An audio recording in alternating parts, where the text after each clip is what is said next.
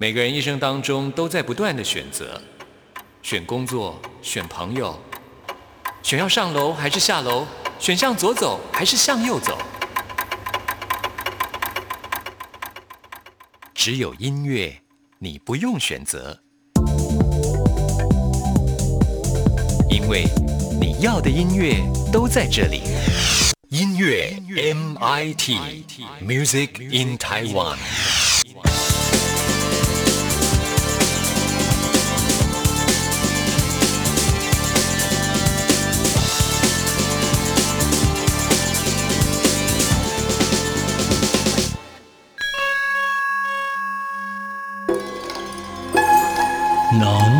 得懂弦外之音，才是高人啊！哈哈哈哈哈哈！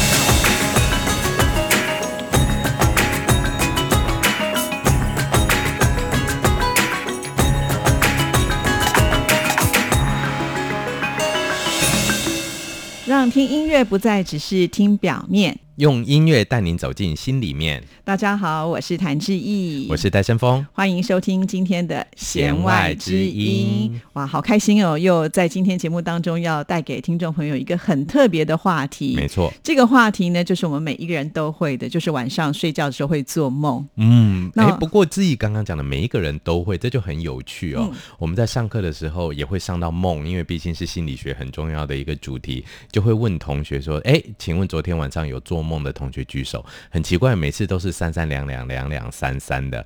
那除了几个原因，但学生会害羞不敢举手之外，那我们在科学的证据上也会发现。大概有一半的人，他在清醒之后会表示自己没有做梦，嗯，很诡异哦。但是其实，志毅你刚刚讲的那句话才是对的，就其实每个人每天晚上都在做梦。那为什么有些人记得，有些人不记得呢？对，那就是梦的本身来讲，梦存在的意义在哪里啊？我们今天梦到底我们在梦什么东西哈？当然这个没有办法科学的验证。那在人类的这么多的学家啦，或者甚至我们把它缩小一点到心理学家来讲的话呢？大概大家应该只听过弗洛伊德这一位啊，那他写了一本很重要的书，叫做《梦的解析》。那在《梦的解析》里面呢，他大量的把梦里面你梦到的东西呢，那把它解释出来。所以呢，弗洛伊德他就很有趣的把梦这件事情呢，做了一。点点他幻想中的科学分析，那他认为呢，梦最主要的一开始的开宗明义的部分，它的原料是什么呢？原料来自于两个，那这两个呢，很意外的也成为我们未来艺术创作上面的素材哦。他认为梦来自于两块东西，第一块叫做本能的冲突。什么叫本能的冲突呢？他会觉得每个人都有生之本能，就是欲望。吃东西的欲望、性爱的欲望，这种欲望；另外一个叫做死之本能。什么叫死之本能呢？就是毁灭自己的欲望。诶，这个听起来就蛮惊悚的，毁灭自己的欲望啊。那有这两种欲望，或者是人还有一种就是什么东西？生活压力。这就叫做日有所思，夜有所梦。好，所以呢，梦的主要的素材大概于来自于本能的冲突，或者是日常的压力。好，但是这两件事情我们都感受不太到，或者是它被我们压抑到潜意识以后，那这时候晚上呢，他就用梦的形式来告诉我们，但是它不会直接告诉你，梦不是一个具体的东西嘛。所以呢，这时候我们的大脑就开始来编一个故事，把我们的日常生活压力编到故事里面去。举个例子来讲，很多听众朋友们一定都有这样的一个经验，什么经验呢？在考试快要到的时候，梦到被恐龙追 啊，或者梦到什么呢？快要放榜前的时候，梦到从云端掉下来，哇，压力大到一个不行。对，这就是压，但他不能告诉你直接梦到说我落榜了的压力，或者我上榜了的开心，梦不到这种，所以他就换个方式让你掉下来。来告诉你，你的压力在这里啊！这个是通常我们这个就变成你梦到的梦，这个基本上就是一个你梦的一个表象。啊，你就梦到了这样的一个梦，那实际上他梦背后的意义是日常生活上的压力。那如果就我们刚刚讲的本能那个部分，那弗洛伊德就用了非常多的隐喻的方法，他觉得我们梦到的这些内容都是跟性爱有关的。比方说，他就会觉得呢，很有趣的一个现象哦，他发现呢，女性的梦里面很少出现女性，大部分会出现男性，然后男性的梦里面呢，近乎不会有男性。通通都是女人。哦，真的吗？对他发现男人的回忆里面都没有梦到其他男人，因为男人怎么可能让另外一个男人出现在自己梦里嘞？哦，是哦，对，那很有趣的这些东西，他就开始来解释，这会不会是本能里面对于性爱的这一种高度欲求的欲求不满，转化成为梦境啊、所以这些东西是你梦到的，嗯但是梦到又遇到一个问题了，有些时候不好启齿，不太讲出来，所以那你不讲出来，就没有人知道你做了什么梦啊。哦，所以呢，这些我们梦到的这些表征上面的梦呢，到我们回忆出来，中间又漏掉了一些讯息了。有些东西你真的有梦，但是没有记得，嗯，再到你记得的梦，再让你讲出来，去让人家解梦，又有一个程度上面的过滤了。所以其实呢，就这么多的过滤，层层关卡的过滤呢，让我们会发现，其实虽然每个人每天晚上都大概会做三到四场的梦。哦，这么多、哦，，对，一场梦大概是十五到二十分钟。每天晚上都在看电影，哎，对，其实每天晚上都在看电影，梦就像电影一样，就一幕一幕的。对呀、对呀、对，那但是呢，其实为什么大家只有一半左右的听众朋友或者是一般的受试者会回应说有我有做梦？原因就在这里，因为大家可能忘记了，可能嗯想不到了，或者是这个梦太痛苦了，我想不起来了，不想想起来，不想想起来。对，哦，了解了。那这个梦跟创作为什么会有这么多的连接？嗯因为我们太多的艺术家都说啊，我像画的这幅画就是我梦境当中出现的画面，所以把它画下来。那音乐也是如此。呃，在音乐历史上来看呢，也有一些音乐家他就很坦白的说，这不是我的创作，就是在梦境里面呢出现了一段旋律，所以我就把它写下来。嗯，对，这个是一个很有趣的对，为什么跟艺术这样连接的这么紧密呢？对，因为呢，其实在，呃，如果我们就弗洛伊德本身来讲的这一种呃，他的学理的理论里面有提到很重要的一个心理保护的机制。这个机制呢，当我们在遇到一些压力，或者是创伤，或者是一些痛苦回忆，甚至是一些我们主动不想想起来的事情的时候呢，这时候大脑一定要保护我们自己，我们的心理要保护我们自己，不要被这些负面的东西所影响，我们就会把它压抑到潜意识里面去。但压久了，那种感觉有点像什么腌酱菜。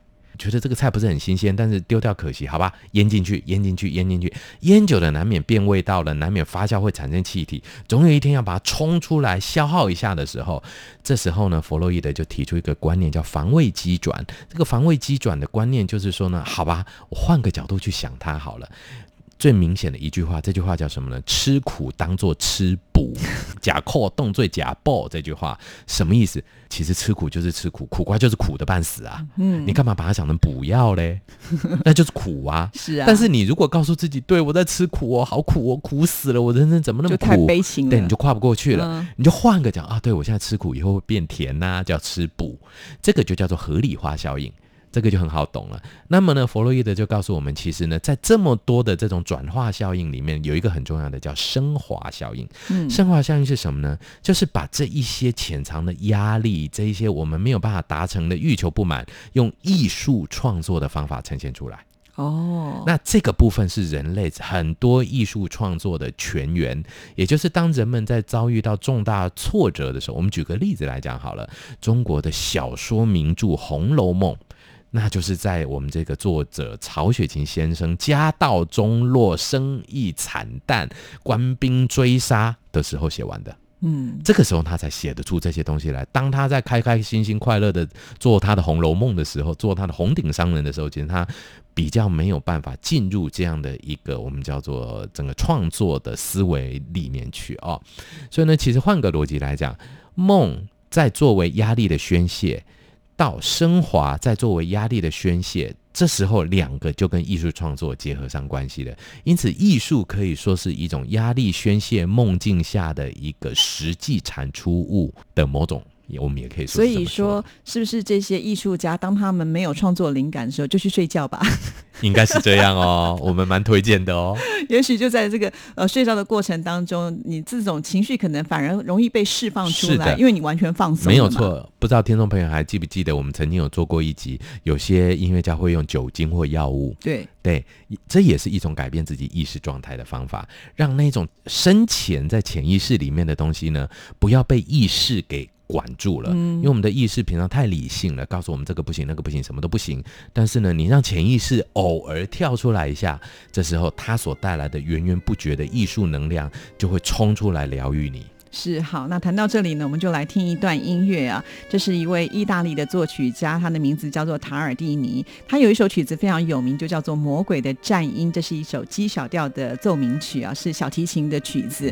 那其实就是他在做梦的时候呢，梦到他把一把小提琴交给魔鬼来演奏，就是这个魔鬼呢就拉出了非常美丽的旋律。他说：“天哪，这是他在人世间当中都没有听过这么棒的音乐作品。”醒来之后呢，他就用他残存的记忆，刚戴老师说了嘛，没有办法记得很完整，是所以他就记了一部分呢，把它呢就写下来。就是因为他这首曲子呢非常的难演奏，是所以后来他才有一个名字，就叫做这个魔鬼的战音，因为有一个很不容易的这种技巧。但是呢，当他创作出来之后，也成为他最伟大的一个作品。但他说，比起他梦境里面来说的话，还是差了十万八千里。没有错，其实这就是呢，你就会知道，当我们这些压力或者是潜意识的才能、这些天分在激发出来的时候，其实那个能量真的是我们挡都挡不住，甚至是我们永远没有办法想象自己能够做到这么多的一个地方。真的，所以那个梦中的魔鬼应该不是真正的魔鬼，而是他自己。对，其实就是他自己的潜能。哇哦，好，那赶紧呢就来欣赏这一首 G 小调奏鸣曲。《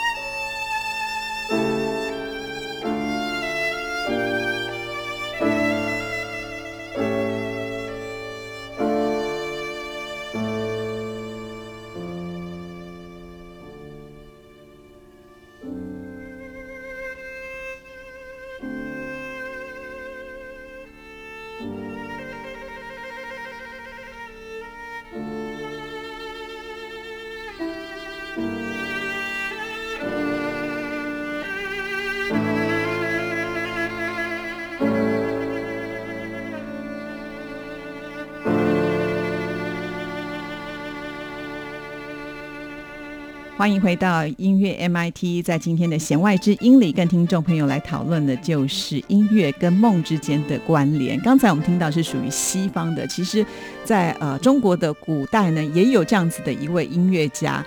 而且他很厉害，他不但是音乐家，他也是一位皇帝，就是唐明皇。哇，真的！啊 其实他在历史上是一个非常有名的、精通音律的国王啊，我以为他只是很会谈恋爱而已。哎，搞不好就是因为他比较浪漫。没错，要有艺术家的性格上，对，真的本身他的 personality 可能就很吸引人。是，对，所以儿子的老婆也喜欢他。你是怎么解释的？就这么吸引人呢？你看，确实，因为我觉得人就是要有那个才气，只要散发出那个味道的时候，你会觉得这个人明明不帅呀，可是为什么喜欢他的人这么多？没有错，哈。那他曾经就在做梦的时候，就梦到那个仙女弹奏非常美妙的音乐啊，他从来没有听到过啊。醒来之后呢，非常的感动啊，所以他就赶紧呢把它写下来。这就是呢，在中国音乐史上非常有名的一首曲子，就叫做《霓赏雨衣曲》。哇哦！对，原来来源是这个啊！是是是，对。然后呢，因为当时在呃唐代，音乐很盛行跳舞嘛，对不对？所以他们就把它编成了一个舞，然后这个演奏音乐一直流传到现在。但是我觉得，因为他是皇帝，到底是真的还是假的，我们就不知道。有点穿凿附会啊！对 啊对啊。那但是我觉得，从我们这两段节目，一个很有趣的，西方会把这一种艺术创作呢视为是魔鬼的战音，但是东方却会我们把它解释成是天使或者是仙女般的音乐啊，就是天国跟地狱带来的音乐的艺。术本身的呈现性上面来讲，有些很不一样。那我觉得这个可能有我们的民族史的一个宗教观点上面的部分，也就是说，美好的事物，音乐本来就是属于美好的，想必都是应该要在天国、天堂这个地方才会有，而在地狱就只是一些哀嚎跟尖叫哦。所以呢，我们在印象中对于地狱里面的这些声音呢，可能也许。各位听众朋友们，未来才会是我们东方的艺术最能够发展的地方，也就是我们可能深潜在潜意识的东西，远比西方这种适度的发挥出来的还要更压抑。哪天我们发挥出来，可能会真的是无与伦比的精彩。是哇，我觉得戴老师好心细，我们都没有想到，的确，他这个对比就是一个天堂，一个地狱。对，所以其实蛮有趣的，就是志毅可能也有感觉到，就是我们东方的艺术里面绝少歌颂地狱这件事情，西方却有很多类似这种，他们把人跟神跟鬼一体化。嗯，那在东方呢，却把人跟神跟鬼三界化分开来。那我觉得这个在艺术创作上面也会带来非常多不一样的变化吧。哦，好有趣哦！今天要不是戴老师这样分析，我们都会混为一谈。但是呢，厘清之后就觉得这跟这个民族性啦，或者是宗教观念来看的话，真的都会有一些差异哦。好，那我们现在就来欣赏这首《霓裳羽衣曲》。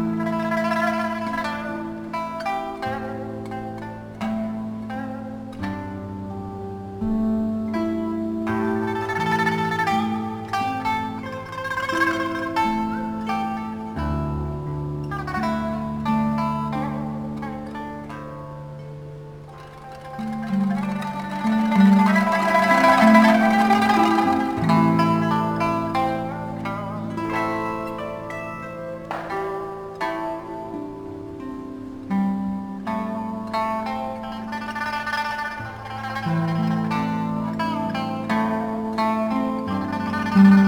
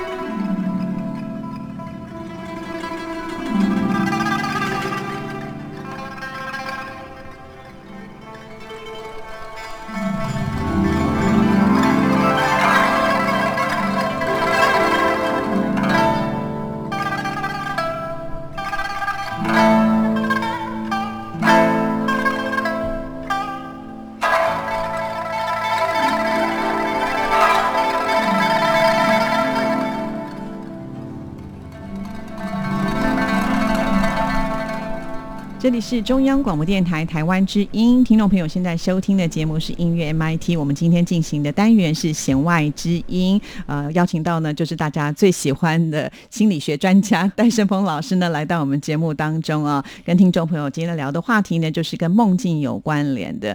其实戴老师之前在我们节目当中也谈过有相关于灵异的事情，跟梦也有关联，对 对不对？对，其实呢，这个灵异的东西跟梦的关联性就比较是属于日有所思，夜有所梦的这一块哦。那这种日有所思，夜有所梦，通常都是前一天白天，或者就是说呢，呃，未来在很快速的一两天内即将要发生的事情。那这些事情呢，刚好都会在我们的叫做这个大脑的生命形式力里面先刻上去了。所以呢，这些时候呢，我们就会设想一些情境来去疏解掉那个压力啊。比方说，我个人有一个很有趣的做梦的习惯，就是每一次只要要出国或者是出远门的前一天晚上，我一定会做做梦，梦到忘了带机票啦，忘了带车票啦，忘了带护照啦这一种。或者一个重要的演讲前一天的晚上，我一定会梦到 PPT 没准备好啦，忘了带随身碟啦这一种的。那其实这个梦的意思在哪里呢？就代表说未来我要做的那件事情，我还有点疑虑，我还有点担心。那这时候呢？梦就透过这种形式来告诉我们说，你要不要再检查一下？你要不要再 check 一下，让你的压力降下来？是。那所以一直以来呢，梦在这一种我们叫做日有所思，夜有所梦这样的一个情况之下呢，都还是维持扮演着一个对于我们心理的保护的作用啊。那另外一种呢，日有所思，夜有所梦就比较奇特一点的，通常会发生在就举个例子来讲，对人的思念。啊，或者就是说，我们今天是不是有一些呃，也许亲人刚过世啦，或者就是恋人刚分手的这种另外一半或另外一个人，一个以人的具象走进自己生命这样的一个状况啊。那当然，这对于这个梦到的人啊，对于做梦者来讲，那是一个非常大的疗愈。因为他好像活生生的在走回我的生命里了，感受非常的好。但是实际上呢，这个往往是个人内心想念的投射作用。那投射作用也是弗洛伊德提出来一个很重要的一个现象，就是我们把这个形象具体化，让它是不是能够在我们心里头呢呈现出来，它还在这样的一个感觉哦。所以我觉得在这样的一个角度之下呢。这样的一个梦境所呈现出来的艺术创作，跟刚刚我们用这种本能冲突型的艺术创作，在这种音乐的呈现上，应该就截然不同了吧？嗯，真的，所以可能要在不同的心情下去做的梦，可能做出来的音乐作品或者是艺术作品也会完全的不同了。没有错，也就是说，虽然梦。它本身是一个很好的素材激发的点啊。那但是呢，如何诠释，如何用音乐来去呈现出梦所带来的这种每个人都非常，因为梦不可能跟别人说了能够互相沟通，其实梦是一个人最私密的地方。而且我觉得梦的时候，他有的时候很难跟人家讲，有时候我很愿意分享，可是我发现那个情境跟那个场景，我是没有办法用正常的逻辑概念去叙述给别人听的。对，那就会觉得这个东西讲不通，那不如就不要对讲对啊。对，所以呢，其实梦梦是可以说是人类呃。真的是最私密的一个部分哦，远比我们的大脑运作有些时候会不小心说溜嘴了，但是梦是不会的，永远就是存在我们的这个大脑的记忆里面哦。所以在这么私密的情况之下呢，其实对于艺术创作所带来的这种非常高度的作者特色。非常呃明显的，我们叫做很它辨识度非常高的这些艺术作品呢，就会不停的呈现出来。诶，那老师我就很好奇，也许很多就是在做创作的人听了我们今天的节目，讲说，哎呀，原来做梦有这么多的好处哈，嗯那我就应该就是常常的没事就去睡觉啊，也许就是突然灵感来了，我就有新的好的作品出现。单纯只是这样想，我觉得应该不是这么的容易。就像老师刚刚前面讲说，可能有些人是经过了一些大悲大苦之后，他累积了一定的能量，才能够在那个梦里面爆发出来。对，那所以也不是说随时随地的我想要去做一个美梦，我就能够创作出一个好的作品。嗯，其实没有错哦。我觉得志毅您刚刚讲的这个观点，就是说梦本身来讲呢，是我们的一个自我保护的机制哦。嗯所以呢，并不是说每天大家都需要多么的自我保护跟疗伤啊。所以呢，换个逻辑来讲，那种能够激发得出一些具有极端的创意跟灵感的梦，其实。它出现的几率都不是那么的高，因为毕竟人们的一般生活的形式还是属于稳定的。但是，一旦有这样的一个高度的指向性的梦出现，大家也不用太紧张，说哇，我是不是压力大到要怎么了，发生什么大事了？其实也不是这样的意思，而是呢，我们身体开始启动了自我保护机制，反而是一个可喜的现象，也就是代表我们即将要面向这个压力，正面迎战它，并且挑战它。我突然觉得，好像以前我们曾经觉得压力很大的时候，就会有人说：“那你就去睡觉吧。嗯我们都会觉得啊，压力这么大，怎么可能睡得着？我现在终于了解，原来睡着之后可能会带给你意想不到的另外一种好处。其实没有错，就是当然压力大的时候，在理性层面呢，我们会一直想，一直想，导致嗯睡不好。对，但是睡不好这件事情呢，其实可能会带来新的压力了啊。但是我们还是会鼓励各位，就是说呢，呃，毕竟人生有三分之一是在睡觉。我们一个人的人生，假定你活了九十年好了啊，那但是还有三十年是在睡觉的，对哦。所以呢，既然要睡那么久的话，那不如好好的让这个睡梦中的梦的运作呢，成为我们最好的朋友。是。那我不知道戴老师会不会有这样的状况？像我是会认床的人，嗯所以自己的床我可以很快睡着。可是我只要离开了我自己的床，比如说我今天要到别的地方去了，我要去一个陌生的环境去睡觉，我就常常就睡不好，没有办法，就说躺下去就能够睡着，所以常常要翻来翻去，我就觉得那个是很辛苦的一件事情。嗯为什么我们就没有办法能够随遇而安？嗯，那我觉得这是一个相对来讲就是警觉性比较高的哦，我们叫做呃，可以说是一个高敏感性的人格特质哦。那的确，像我本身也有认床的习惯了。那我比较奇特，我倒不是认床，床跟枕头我都还蛮能呃蛮能跨得过去。我认的是旁边有没有人陪，我很怕一个人睡。啊，真的吗？对，所以我人生中睡得最好的时候是在新兵训练中心的时候。一大群人陪你对，一，大群人有，我们整间寝室里面有五十个阿兵哥，有四十九个在打呼，然后我是睡得最最死的，因为我觉得哇，有打呼的声音好安心呢、旁边有人就不会有鬼，真的。纯粹是我自己的一个，就就是说，嗯，没有人就很可怕，说旁边忽然间睡一睡多一个人怎么办？所以我一个很有趣的睡觉习惯，这边可以爆料给听众朋友，我如果自己出去出差，我绝对不会点大床。哦，真的、啊，我一定是睡小床，越小越好。一来便宜，二来旁边不会多一个人。那请问一下，真的有碰过什么奇怪的事情让你害怕？不然为什么你会这么的戒慎恐惧？呃，这个我们可以做另外一集，真的那种蛮灵异的这种鬼压床，哦，好，我们已经有开始预告了，我们下次再来跟听众 朋友好玩的。对，其实这些都有它的生理层面的记忆，真蛮的，所以有时候我们就很羡慕那一种，就是倒下去马上就能够睡着对什么床都可以睡，真的好、厉害啊！接下来我们介绍这位歌手，他就有这样的本事。哦真的吗？对他就是王力宏，哦对王力宏大家都知道他很会创作嘛，而且呃红极一时的时候，他是经常要飞到很多地方去，他可能甚至今天晚上睡在哪里，他醒来的时候会搞不清楚，嗯可能是在飞机上，或者是在哪一个城市，或在哪一个饭店，所以后来他就练就了就是三分钟就能够睡觉的一个本事。结果呢，有一次他还在梦中呢，就涌现出灵感，那首歌曲呢就叫做《另一个天堂》。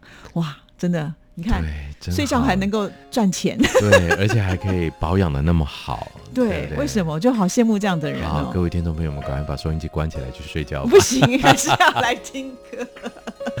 王力宏的这一首《另一个天堂》，你取代。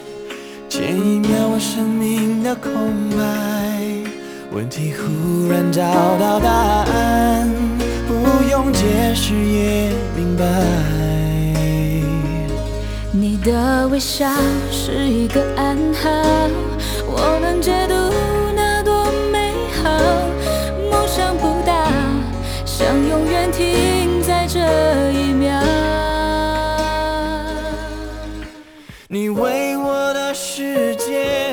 心才会